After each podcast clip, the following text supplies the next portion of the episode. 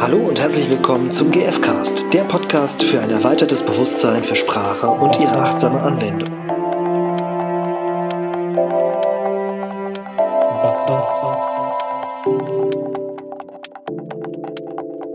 Herzlich willkommen beim GFcast mit Stefan und Irina.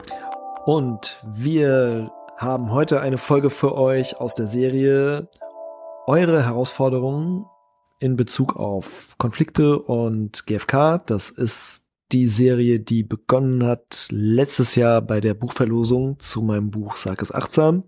Falls ihr das noch nicht gelesen habt, könntet ihr es tun. Und dort hatten wir eine Verlosung zu eben genau dieser Frage mit vielen Zuschriften, die in einer langen Excel-Tabelle vor uns sind, also die herauskristallisierten Themen.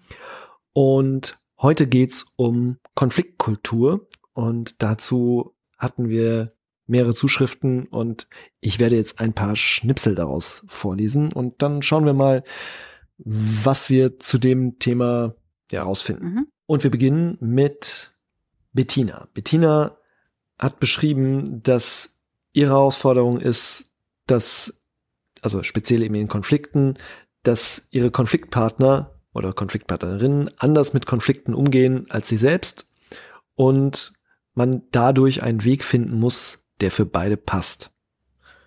Und ich würde sagen, wir bleiben auch einfach mal gerade bei dem Zitat hängen. Also mhm.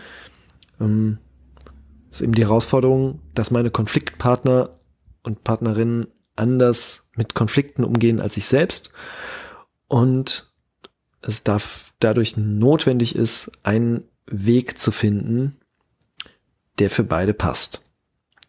Und das klingt für mich nach Kompromiss. Mhm. So mein erster Gedanke. Und ich haben wir haben wir eigentlich eine also wir ist lustig. Hast du eine Position zu Kompromissen? Ach so, ich dachte, du wolltest woanders hin. Ich, ich, ich dachte, du wolltest wissen, ob wir das schon mal behandelt haben. Das habe ich mich nämlich gerade gefragt. Mm. Ob wir über Konflikte, äh, über Kompromisse. Ob wir zwischen äh, Kompromiss und ähm, Konsens äh, schon mal mhm. philosophiert haben, wo der Unterschied ist. Dann wäre auf jeden Fall Zeit, das jetzt zu wiederholen. Ich finde die Frage so tatsächlich ähm, spannend, nämlich was ist der, Unters der Unterschied zwischen eben einem Kompromiss und Konsens. Also ich erkläre das immer so, dass, so, so habe ich zumindest gelernt, äh, dass der ähm, Kompromiss bedeutet, dass mindestens einer der Parteien etwas aufgeben muss. Ähm, bei der Lösungssuche. Oder normalerweise beide. Eigentlich ist ja quasi der Handel, der Deal ist, mhm. ich gebe was von mir auf und du gibst auch was von dir auf.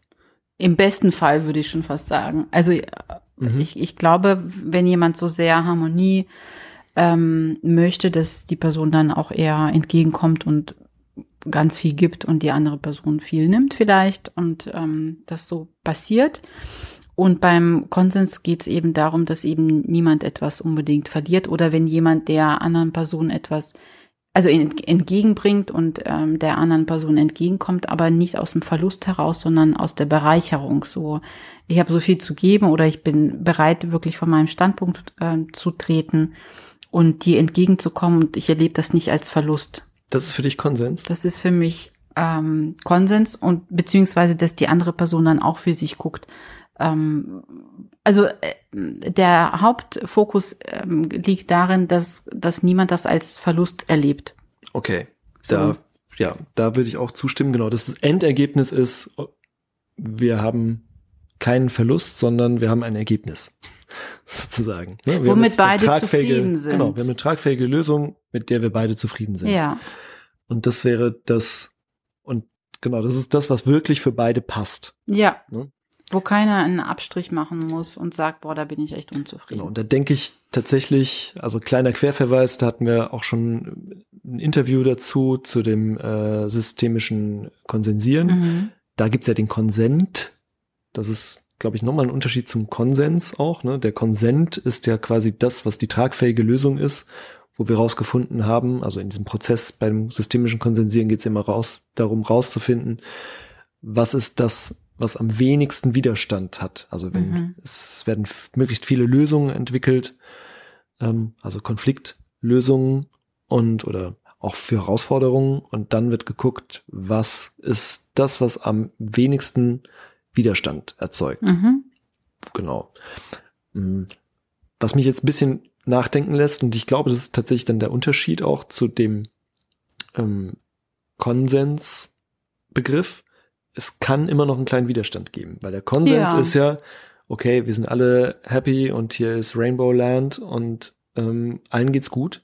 Ja, alle das ist nicht realistisch Wunsch, einfach. Alle Wünsche wurden erfüllt.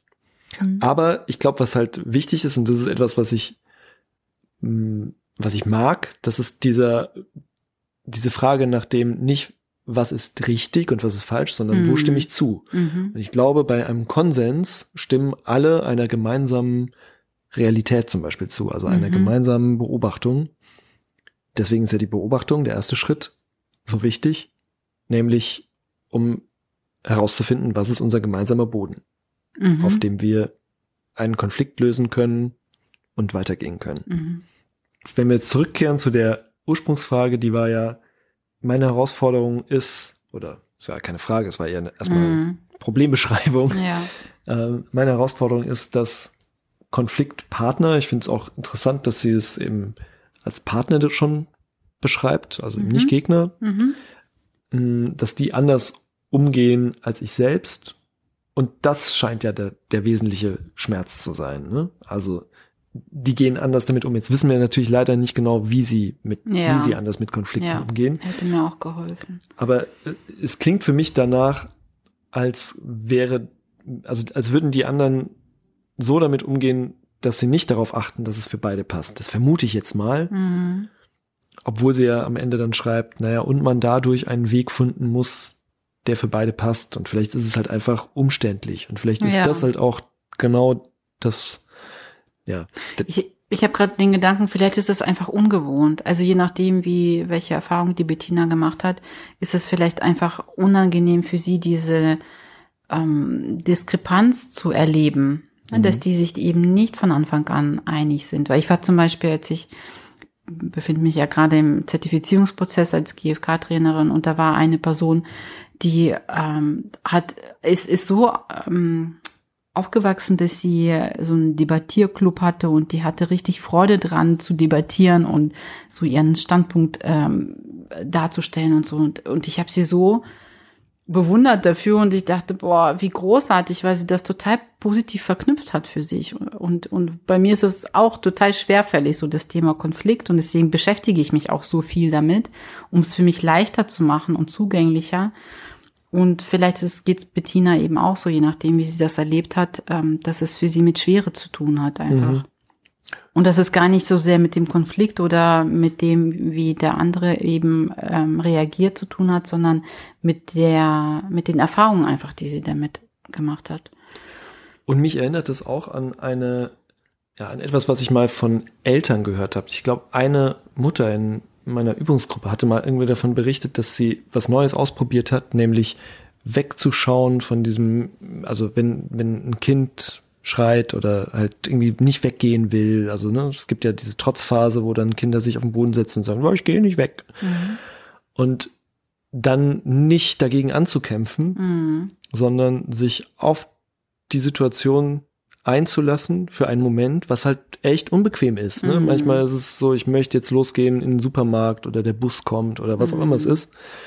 Habe ich keinen Nerv dafür, um mich mhm. dann hinzusetzen und mich mit dem Kind auseinanderzusetzen mhm. und zu sagen, okay, und was ist denn dein Bedürfnis gerade? Ja. Ähm, oder einfach zu spiegeln, ne? Du hast jetzt gerade keine Lust loszugehen. Mhm. Und sich dafür die Zeit zu nehmen, wie es dem Kind gerade geht.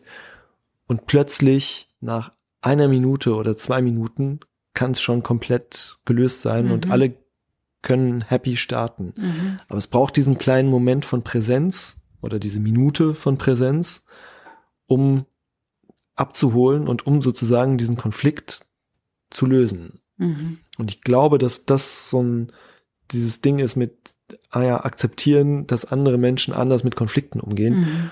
Ja, und das ist halt anstrengend. Und ich habe mhm. da auch mhm. nicht immer Lust drauf. Ja. Und das frustriert mich auch immer mal so. Ja.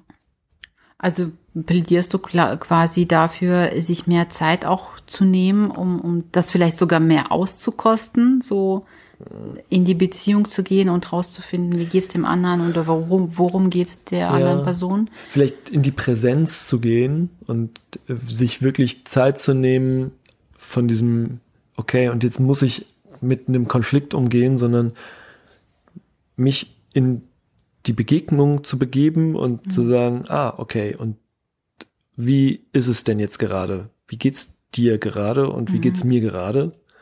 Vielleicht auch die Gedanken weglassen und sich mal wirklich reinzustürzen.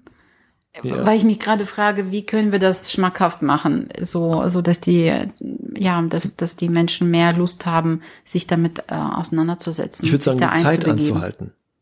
Mhm. Also die Zeit anzuhalten und für sich die Zeit anzuhalten und in den Moment einzutauchen, ohne jetzt mit der Agenda, also mit den Gedanken, mhm. was jetzt als nächstes das Richtige ist mhm. und was getan werden muss. Vielleicht auch ohne ähm, so eine so einen Auftrag, eigenen Auftrag irgendwie eine Lösung finden zu müssen. Vielleicht macht das irgendwie auch mehr frei. Und es ist natürlich schwierig, ne, wenn wir über Konfliktkultur reden, dann wollen wir ja gerade eine Lösung finden. Ja, und, und, und ich glaube, das macht aber freier quasi und offener für eine tatsächliche Lösung, wenn ich nicht vorher schon irgendwie einen Plan habe, wie die Lösung sein könnte. Ja, also offen zu sein für neue Lösungsmöglichkeiten. Mhm. Mhm. Weil dann bin ich ja auch potenziell bereiter, auf den anderen einzugehen und worum es denen äh, oder ihr geht. Mhm. Und ja, trotzdem ist es wahrscheinlich sinnvoll, nochmal anzuerkennen, also das geht ja so ein bisschen aus ihrem, äh, aus ihrer Nachricht hervor, dass man eben einen Weg finden muss, der für beide passt. Mhm. Und das ist erstmal wahrscheinlich also ist auf jeden Fall herausfordernd. so viel ist, mhm. so viel ist klar. Dem, das kenne ich auch. Und es kann trotzdem, glaube ich, leicht sein, wenn ich in den Moment gehe und auf, auf das schaue, wie es mir geht und wie es der anderen Person geht. Ja. Also, was mir noch sehr auffällt in, bei der Zuschrift ist das Wort müssen. Nee, sie müssen einen Weg finden, der für beide passt und, und das finde ich schon, klingt so schwer. Ne? Also die Frage ist, wie, wie kann ich das anders formulieren, so dass es schon von vornherein gar nicht so äh, schwerfällig ist von den Gedanken alleine schon. Ähm, weil diese kleinen Worte machen einfach schon viel aus. Und wenn ich glaube zu müssen, also der Marshall hat ja auch oft gesagt, wenn wir glauben zu müssen, dann äh, hat es immer mit Autonomie zu tun. Ne? Und ähm, dann machen wir es uns einfach schwerer, als es ohnehin schon ist. So. Mm, da vielleicht auch mal darauf zu achten, wie oft sage ich mir selbst, ich muss. Ja. Was auch immer es ist. Ja, dann haben wir auch im Prinzip schon eine erste Übung, mhm. nämlich schau in deinem Alltag so, wann bist du auf der Suche, also wann denkst du, du musst mhm. eine Lösung finden und was wäre die Möglichkeit, bei der du innehältst und kurz die Zeit anhältst um in die Begegnung zu gehen. Ja, und wie kannst du es für dich angenehmer gestalten, in diese, ja, in, in diese Konfliktklärung zu gehen? Und welche Gedanken hast du überhaupt insgesamt, was Konflikte angeht oder ähm, was diese Person angeht, mit der du im Konflikt bist? Weil das ja ganz viel an Konfliktpotenzial schon alleine mitbringt, ohne dass dass ihr vielleicht noch ähm, in die Auseinandersetzung gegangen seid oder in die Klärung. Ja. Also ich glaube, es geht ganz viel um Bewusstheit und ich wünsche mir einfach für euch, dass ihr viel mehr Leichtigkeit da für euch ähm, reinbringen könnt. Und ich glaube, das hat ganz viel damit zu tun, sich mit sich selbst auseinanderzusetzen und eine Selbstreflexion zu betreiben im Sinne von, okay, warum geht's mir, warum ne, geht's mir auch so schlecht vielleicht, ne? Warum bin ich so angespannt oder warum habe ich Angst oder also sich selbst zu erkunden, um um die eigenen Bedürfnisse rauszukitzeln. Weil ich glaube, umso klarer wir sind, und das erlebe ich ja selbst auch als Mediatorin, wenn ich dann ähm, Konfliktparteien begleite, dass es dann bei den einzelnen Personen eben unklar ist, worum geht's mir eigentlich. Und dann fällt es natürlich schwer, sich mitzuteilen und eine befriedigende Lösung zu finden. Aber wenn es einem dann klar ist, ist dann die Lösung auch ganz schnell parat. Ja, das war jetzt auch noch mein Gedanke, dass es hilft, wirklich, möglicherweise wirklich mit den vier Schritten sich nochmal zu vergegenwärtigen, ja, worum geht's mir eigentlich? Dann fällt es auch leichter, überhaupt in diesen, in diesen Umgang mit dem anderen zu gehen, weil dann weiß ich ja schon mehr, wie ich mich fühle mhm. und was ich brauche, zum Beispiel. Ja. Das sind so für mich immer die zwei Schlüsselunterscheidungen oder die zwei Schlüsselschritte, dass ich mir einmal überlege, wie fühle ich mich eigentlich und was, worum geht's mir eigentlich? Und ich weiß nicht, wie es euch geht, aber für mich ist es so, dass es mir hilft, mir das vorher schon klar zu machen, bevor ich ins Gespräch gehe. Weil wenn ich zum Beispiel aufgeregt bin, dann fällt es mir leichter, weil ich das schon parat habe und dann äh, ist die Wahrscheinlichkeit auch größer, dass ich es auch mitteilen kann und das nicht vergesse, worum es mir geht, ähm, als wenn ich das versuche im Gespräch quasi zu ergründen. Das ist einfach erfolgsversprechender, das vorzubereiten. Also so geht's mir zumindest. Ja. Okay dann sprechen wir uns beim nächsten Mal. Und danke Bettina nochmal für deine Zuschrift. Und wir machen weiter in der nächsten Folge. Genau. Bis bald. Bis bald. So, ihr Lieben, zum Schluss noch eine Bitte. Du würdest uns mega unterstützen, wenn du uns Feedback hinterlässt, weil es das einfach zeigt, was von dem, was wir machen, für dich hilfreich ist. Wir freuen uns total über deine Resonanz und das hilft uns sehr. Mit Feedback meinen wir deine Rezension bei Spotify oder Apple Podcasts. Wenn du uns dort kurz mitteilst, was für dich ein Highlight im Podcast war oder was du mitnehmen konntest. Und wenn du nichts tippen magst, dann gib uns gerne zahlreiche Sterne, weil dann andere den GFcast vorgeschlagen bekommen. Danke fürs Zuhören und bis zum nächsten Mal. Und viel Erfolg beim Brückenbauen mit Worten.